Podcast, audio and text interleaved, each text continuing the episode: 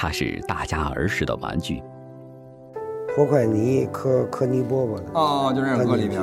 却与世界八大奇迹的兵马俑同宗同源。它是中国非物质文化遗产的首批成员，这些个都是我们民族的集体记忆。却也曾印上俄罗斯的邮票。它又有着什么样的魅力，让周总理帮忙找徒弟？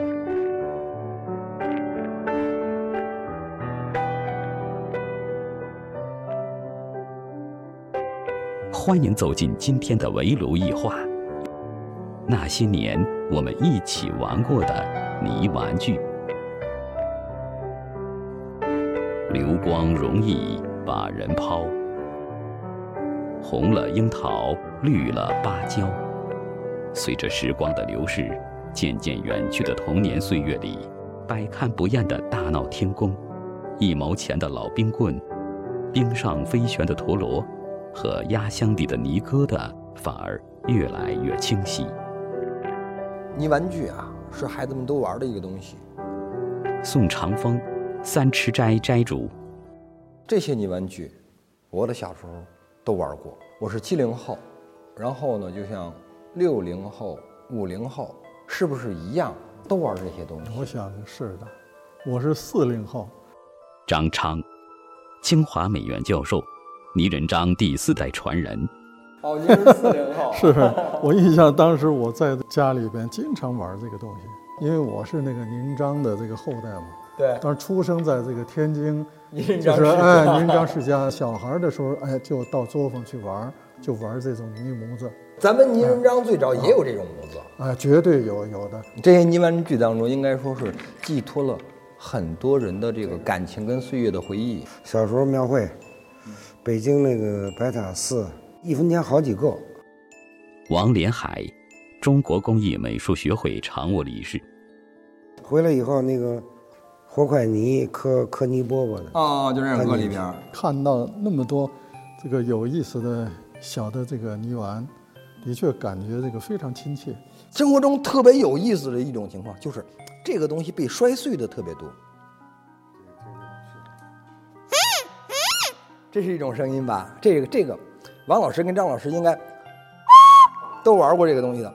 我们那个时候，这个很多孩子很好奇啊，他为什么这个里边响？我要琢磨琢磨。那可能就是大人说啊，这个东西给你买了啊，拿着玩啊，别弄碎了。告诉他别弄碎了，孩子吹吹，等到没人的地方，偷偷啪啪啪摔碎了，哇！里边什么都没有，只有一个眼儿。其实现在这小孩子们不一定不喜欢传统玩具，很多传统的民间玩具还是有市场的。我们组织了几个小孩子做游戏，玩打仗有带音响的枪，嗯，能够发亮、闪光，还有的能打子弹，每人发。发一把，他自己没了，他拿一炕笤帚当枪，在结果这个游戏进行了不到半个小时，大家都抢这把笤帚，这笤帚啊成了最受欢迎的玩具枪。他这个炕笤帚有想象力啊？对呀，他有想象力。这传统玩具其实更接近那个炕笤帚，对，材质都非常的廉价，加工方法都非常简单。而且想象的空间大，想象的空间大，他这把笤帚在他手里可以变成各种枪，变成大刀，甚至变成刀啊，变成矛都可能的。这个情况我有，我们家儿子买那些飞机，特别高科技那种飞机，呜起来了，很漂亮。到后来他不玩，我玩。我觉得这个现代工业的这个玩具设计是失败了，因为这个传统的民间工艺美术品，它那个民俗性都特别强。中秋节兔儿爷那泥塑。只有中秋节才有。上次我买兔儿爷买月饼，卖兔儿爷的是小姑娘，年纪很轻了。我就问他这兔儿爷怎么回事？他说这是，这是春节时候，啊，呃，庙会上卖的那个礼物。我说这个不是吧？应该是中秋节才有吧？中秋，你你不懂，因为我把它放在中秋节了，对，所以我不懂了。兔儿爷就是为了祭月。对，是不是祭月？小孩祭月，那个女人祭月，孩子捣乱，捣乱怎么办？得弄一兔儿爷，你去祭吧。很多传统的习俗，现在都被淡忘了，尤其有的甚至扭曲了。所以这类似这样的情况，哈，恐怕我们现在非常普遍了。这儿说到这个事儿，我让人说一笑话啊。七夕那天，我准备了一桌很丰盛的饭，然后我跟孩子们就开玩笑，就问你们知道今儿是什么日子吗？学生说今天中国情人节啊。然后我爸爸当时啪就笑喷了，乞巧节。我们国人真正对我们自己的民族艺术、本土文化，是吧？不能自食、自尊、自爱、自重，特别是自觉认同，尤其是认同，你还谈什么建立什么这个先进文化？我想完全是不可能。因为一个民族如果丢失了自己的民族文化，这个民族肯定是要完的。所以我想，别小看哎，别小看那么一个小的民间泥丸，是吧？这些个都是我们民族的集体记忆，所以不要小看这个东西。那个梁思成说过，艺术之始，雕塑为先。可不可以说雕塑之始，泥塑为先？我想应该是的，青铜器，是吧？或者其他的一些个雕塑制品，是吧？它往往应该是先用泥来塑造。距离现在一万年左右，有一个陶珠，还是经过低温烧了，那个造型已经很准确了。后来很多新石器时期的文化遗址，都出土有陶人儿，和我们现在的这个手捏泥人儿非常相像。经过概括夸张，然后并且适应泥土基本性能的要求，所以做的很简练。那个时候的这个处理手法都非常到位了。你像那个敦煌，它能不能代表咱们中国泥塑一个最鼎盛的一个时期？我想应该可以这样讲。我曾经就看过那个，就是北魏以前的，那个有关的那个石窟造像，还真是那个人物造型，包括那个色彩的表现，是吧？比如说它天花地面，是吧？以及人物的服饰，是吧？那种这个色彩和图案的表达，就当代人所追求的那些所谓的形式美的一些语言和构图，在那个年代已经达到了。到了。还有一个比较典型的，就是苏州东山紫金安罗汉，我我去过两次，第一次去没看明白，就是它有一个跟人真人等高的托了一个盘子，盘子上面有一块丝绸的手巾，好多小孩儿拿扇子扇，拿报纸扇，你想扇起来。想把那个丝绸扇起来。那就说明它的质感，啊，非常轻盈。实际上你，你从下面看，它就是一个米，就是黄土的，但是那种造型和色彩，还有那那些人物的表情非常生动。降龙罗汉、伏虎罗汉相互不服气，脸上那种复杂的那个表情刻画的都非常好。右侧第一个是一个年轻和尚，没有皱纹，没有表情，并且非常沉静，坐在那里，那心境非常的安详，能能能看出他的那个内心的那种感觉，那个神情塑造非常准确，包括衣服的质感，麻的还是丝绸的还是棉布的，你都能看出来。所以咱们这个民间彩塑这一块，你不管是大型的、小型的，还真是非常注意那种以形传神、以神入境。就刚才那个王老师讲到的，首先它那个形是吧，这个非常吸引人。当代人所强调的那些个比例啊、结构啊、什么呃体积关系啊，其实在我们祖先早已经他们早已有了。然后又通过这个形给人神的表达，然后给观者有很多的想象力，这个是非常高的。让你自个儿去感悟吧。哎，因为我想这是真正的好的艺术作品，它强调叫做艺术的议论性。我想我们的民族民间雕塑是吧？这个包括它的彩塑，绝对是吧？有非常精彩的艺术表达。林陵的那个兵马俑，有可能就是全部的兵马俑都是彩绘的，只不过它因为年代久远，在地下埋藏受潮啊，种种原因。彩色脱落了，已经发现了好几件，包括铠甲、服装都有颜色。我们民族本身是吧是非常喜欢色彩的，我们的传统雕塑其实就是彩塑。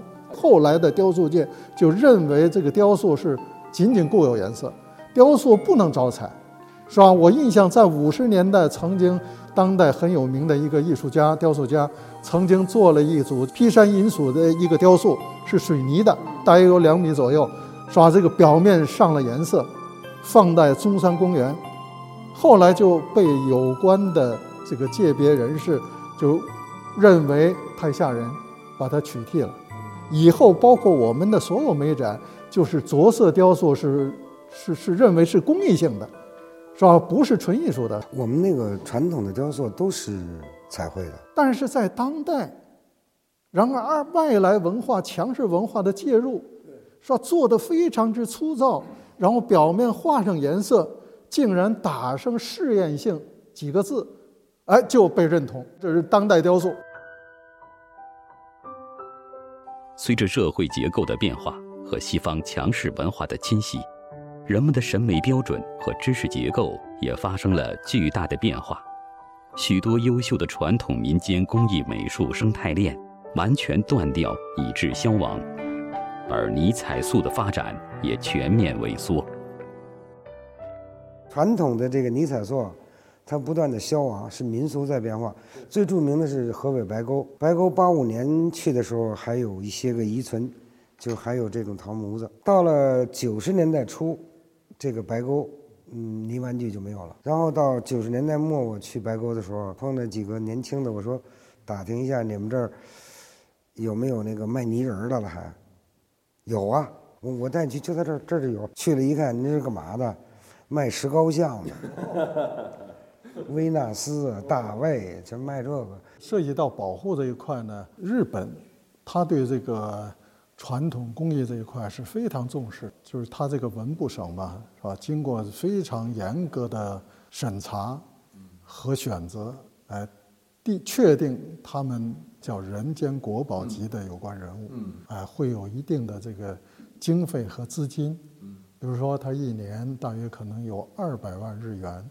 就相当于咱们人民币十四万，哎，然后给予他这个传承，包括创作，呃，这个这方面的资助。人间国宝的措施吧，确实是有效，嗯，但是呢，也有一定的局限性，因为这个传统的民间工艺美术品，包括民间泥彩塑在内，实际上它的这个发展兴旺，主要依托在民俗上，民俗。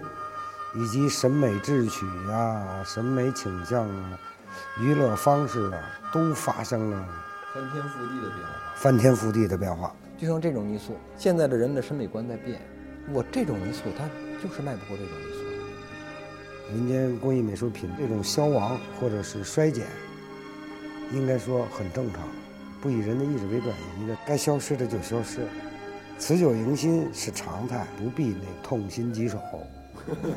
也不必那个啊悲天悯人，不仅泥彩塑，很多传统的工艺对都面临着同样的问题，就是后继乏人。您章在传承，特别是在建国以前，可以讲它和其他手工艺这个艺人是一样的，是传男不传女的。这个家族里边毕竟人还是少。很少很少，你家族里边你能有几个孩子？对，对吧？男孩你又有几个？真正的有这种天赋的、愿意学的，这个又少之又少。你看现在我们家族是这个情况，我祖父呢四个儿子，人丁很旺了，但是呢，只有我大爷学了艺术。到我大爷这一代呢，他下边呢两个闺女，然后呢赶上我喜欢，就接下来了。如果我不喜欢这个民俗就没有了。然后到了我这儿呢，我没办法了，我就把。四门村、黄屯、范庄、七堰、郭屯，所有的泥塑品种都弄到一起，整合到一起。然后呢，我采取了三种方法教学。第一种呢，就是嗯带徒弟，直接带你跟我学泥塑一块做，做了以后呢，我给你发工资，然后呢就能保证这个孩子边学边做，从事长期从事这个行业。第二种呢，就是在泊头市的中小学，尽量用我自己的力量去普及。这个泥塑知识。第三种呢，就是网络。我在网络上呢录制一些视频，然后传播一下泥塑技法。我特别喜欢的您刚才那句话，就是大泥人张概念。这个所谓大泥人张呢，我哈，是这个搞泥彩塑这一块的业界人士来这个这个进行泥章艺术传承。如果业外的有关人士他们喜欢，我想也可以这个收他为徒。比如说在去年的。叫名师拜师会，嗯，呃，当时有八位这个老师来来来拜师，有两位呢，他是玉雕界的。你比如说这个杨卫红就是广西省的那个那个珠宝协会的会长，哎，非常有作为的，而且有想象力的，可以这个拜在门下。原因什么呢？我想艺术是相通的，是吧？艺术形式涉及到艺术语言、艺术构图、艺术技巧是相通的，但是我想它互相影响是很关键。肯定是互相影响的。因此我，我我想呢，就是大年章的概念，使得它在那另外一个业界，是吧？这个有年章的影，这个我想也是年章啊所应有的功德。哎呦，这个这个是非常好的。刚才张老师提的这个大泥儿章这个概念，应该是一个开创性的。可能会使这个艺术门类柳暗花明。可能年轻一代，他们有一些对咱们这个传统文化可能不是太了解，不是太了解。如果要是让他们对我们自己的本土文化这个传统艺术是吧，啊，尤其是我们的民间艺术这一块，是吧，真正的认同、认知、了解，应该从娃娃抓起，是吧？真正从幼儿园就开始要对他们。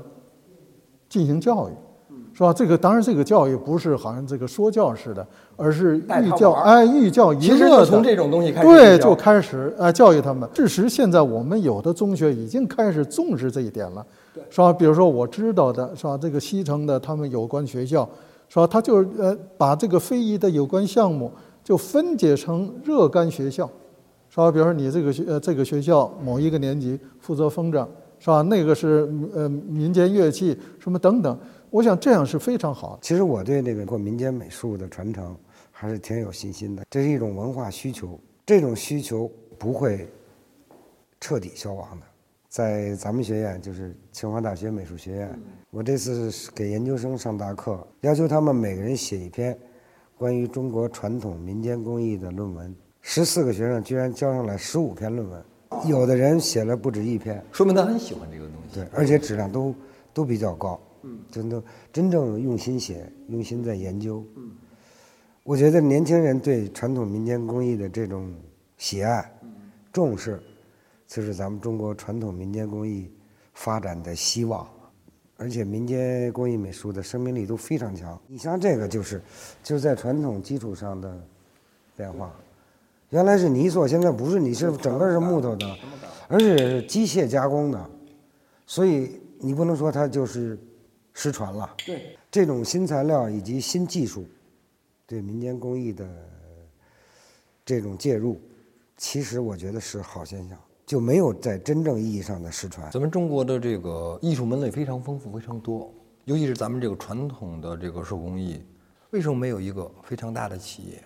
它能不能够像这个其他的工业化产品一样，把它做大做强，形成一个产业链？工艺美术品嘛，不不适合做成大产业、机械化生产或者大规模的批量生产。嗯，这样就肯定会伤害它的艺术性。但是咱们现在剪纸。已经形成产业了。你像咱们的其他门类，就能像剪纸一样这样去复制、这样生产吗？剪纸的这个生产，我我我比较了解这情况。用电脑分色，然后用激光雕刻，最后进行冷裱，它能够表现那个照片的效果，有层次、有颜色，能表现油画的效果。嗯，这在以前剪纸是不可思议的，把一个艺术作品复制了，等于是，所以它原创性很弱，因此呢，它的艺术价值。就谈不上了，而且很多，呃，艺术品，你像倪日章这些作品，艺术思想是不可复制的，所以这两个品种吧，不能够相提并论，没有可比性。虽然那个窗花很简陋，包括尼彩塑，用一个流水线生产可以成千上万，但是它艺术的本质反映不出来了。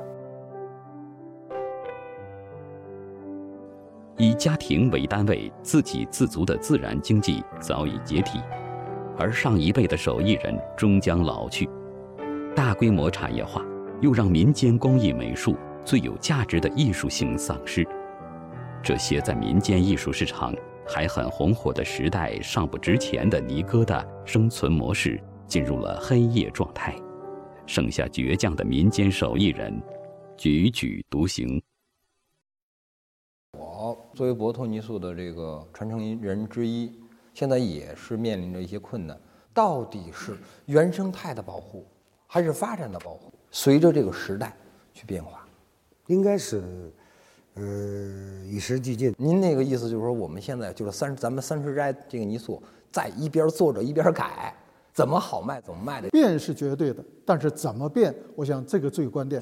我举个例子，比如说梅兰芳大师，他所表现的是我们国粹，但是在很早以前，梅先生哎所表达的那些个京剧的剧目，比如说这个《宇宙风》，哎，他代表剧目是吧，《霸王别姬》等等。无论是唱腔、舞蹈，哎，化妆、服饰，哎，全都在变化。原因什么呢？一方面是那个时代人的审美有这个需求，同时梅先生自己他的艺术追求也有这种要求，因此才使得他的艺术是吧？符合了时代标准，符合了那个人的审美。他那个艺术很饱满，哎，包括他的价值观符合，因此才不间断的梅先的艺术是吧？在各个这个历史时期，哎，才有所推进。我想，艺术如果要想发展，哎，生存肯定要变，是吧？肯定要在继承的基础上啊有所呃变化，有所创新，去顺应这个社会审美的一对对对对。您说现在这个兔儿爷从最早的那些品种一直变化到现在，有人说大逆不道，您怎么看这个？兔儿爷那个变化，嗯，应该说是非常正常，应该现在就是提倡保护，但是真正的保护应该是发展。一个金光洞兔儿爷有莲花座兔儿爷，牡丹座的兔儿牡丹座兔儿爷啊，骑老虎的，骑大象。这个大象就是变化了，嗯，尤其是到大象这一块儿，最早最早没有这个啊。兔儿爷在清代鼎盛时期的时候，他的坐骑非常丰富的。你像你刚说的骑白象的，那个是从普贤菩萨的坐骑借过来的，青狮，嗯，文殊菩萨的，对，青狮，麒麟，啊，麒麟是麒麟送子，对，还有从老寿星那里借来的梅花鹿，梅花鹿，骑梅花鹿的兔儿爷。现在呢，发展了，可以骑这个熊猫，对，把国宝都骑上了。我估计以后能骑这个神七，是吧？对，到时候可能出现神一百了，神七就是历史了。它这种发展吧是必然的。你比如说无锡惠山那个阿福，阿福，哎，后来就有了这个，比如说开汽车的阿福。他这个其实阿福本身也是个民间，就是报青狮的嘛。对啊，就是民间传说嘛，因为涉及到民间经常丢失儿童，后来呢，就是等于这个事儿惊动了上天，派了一个叫沙孩的下界，这个威力无穷，把这个那青毛狮啊、青毛兽啊，把它降服了，所以民间就经常做一个胖娃娃，童男童女，然后这个手里边抱着一个。青毛兽，哎，这个最原始的是这样，但是后来经过多多多代艺人是吧？他不同的演进哎发展，形成各种的这个阿福了。阿福起源的传说充满了梦幻般的想象，给惠山泥人增加了更多的文化内涵。